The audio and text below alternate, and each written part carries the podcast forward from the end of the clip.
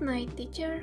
Today I am going to talk about people who make a difference with the subtitle A Different Woman.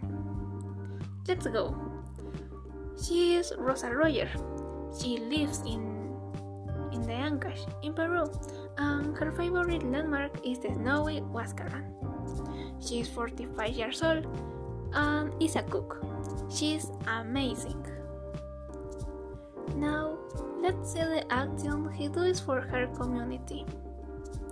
Rosa is a woman who fights against hunger in our community.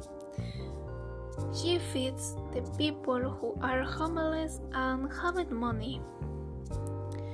And Rosa also cares about the environment. She plants trees in the fields of the city on weekend, together with her family. Not only that, she also teaches Quechua to children of her community. For her, the health of people and the environment is very important. She is great.